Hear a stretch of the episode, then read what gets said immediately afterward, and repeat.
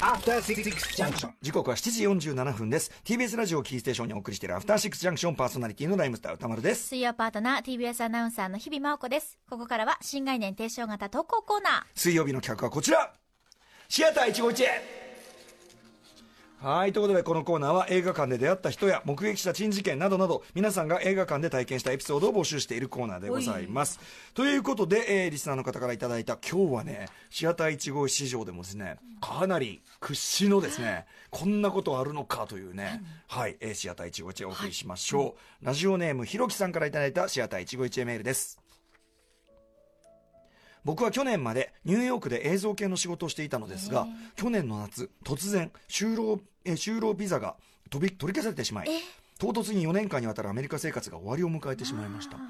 世界的な移民排斥の波を自自身にも感じながら、とはいえ旅行者としてはまだ合法的に滞在できたので、引っ越しの準備をしつつ、最後のアメリカ生活を楽しもうと、仕事も辞め、3ヶ月間自由に過ごしていました。そういう流れがでもあるんですね。就労ビザ、突然なくなっちゃう。突然。そんなある日、地元の映画館に、高橋ヨシキさんもこの番組で紹介していて、映画、ディザスターアーティストの元となった、ザ・ルームが上映されることを知り、なんとか、なんと監督主演のトミー・ウィゾー本人がゲストとしてやってくるとのことだったので、友えー友達を誘って見に行きました。これちなみにあの、ジェームズ・フランコがね、えっ、と、ディザスターアーティストというタイトルで2017年に映画化してみせた、その元となった、まあ、あの、なかなかね、なかなかこう、あれな映画という、ザ・ルームというのがあって、というのを高橋ヨシキさんが以前紹介してましたね。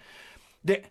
楽しみに映画館に着くと、何やら劇場内の様子が賑やかだったので、伺ってみると、なんと、すでにトミー・ウィゾー本人が、ポップコーン売り場の前で、ファンたちと写真を撮ったり、えー握手をしたりしていました。すごいサービス。実物のトミーは、なんというか、いい意味で、スター感や特別感がなく、ファンも次々に親しみを込めて話しかけており、出身はどちらなんですか？とか、財源は何ですか？という質問に対しては、そんなもん誰が知りたいんだ？次などという、相変わらずのトミー節を炸裂させていました。僕もせっかくの機会なので、トミーに話しかけるべく順番を待ち、いよいよ直接会話できるチャンスがやってきました。とはいえ、緊張して何を言っていいか分からず、とりあえず、ザ・ルームを日本で上映するのが僕の夢ですと伝えると、トミーは、じゃあ後でメール送って、とあっけらかんとしていましたメ。ール？トミーの返事があまりにも淡々としていたので表紙抜けしましたが、映画の上映は相変わらずファンがスプーンを投げたり、ツッコミを叫んだりする楽しいものでした。そういうね、あのーお決まりのあれがあるわけですね。えーその興奮で少しハイになっていた僕は、物は試しだと思い、意を決して、トミー・ウィゾーのウェブサイトに掲載されていたメールアドレスに連絡してみたところ、一週間後、本当にトミーのスタッフから連絡が返ってきて、なんと、本当にトミーは、ザ・ルームの日本上映に興味を持っているとのことでした。え、その一言のやりとりで、うん、そしてそのメールをもらうなりすぐに日本の知人のつてを探し回りこの度ヒューマントラストシネマ渋谷とシネ,、えーシネリーブル梅田で未体験ゾーンの映画たち2020のクロージング作品として上映されることが決まりました、えー、すごい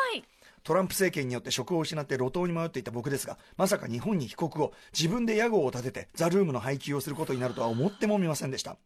この度開設したザ・ルームの公式ツイッターに寄せられる日本のファンなのファンの声などを聞くと、これもあの時思い切ってトミーに声をかけて本当に良かったなと思います。ザ・ルームはヒューマントラストシネマ渋谷では3月6日から3月19日、シネリーブル梅田では4月16日、4月18日、4月20日から4月23日に上映されます。また渋谷では上映期間中、水、金、土、日はアメリカの劇場と同じく、えー観客が発生したり、スプーンを投げたりできる スプーン上映が行われますので歌丸さんや日比さんはもちろん、アトロクリスナーの皆さんに足を運んでいただけたらと思います。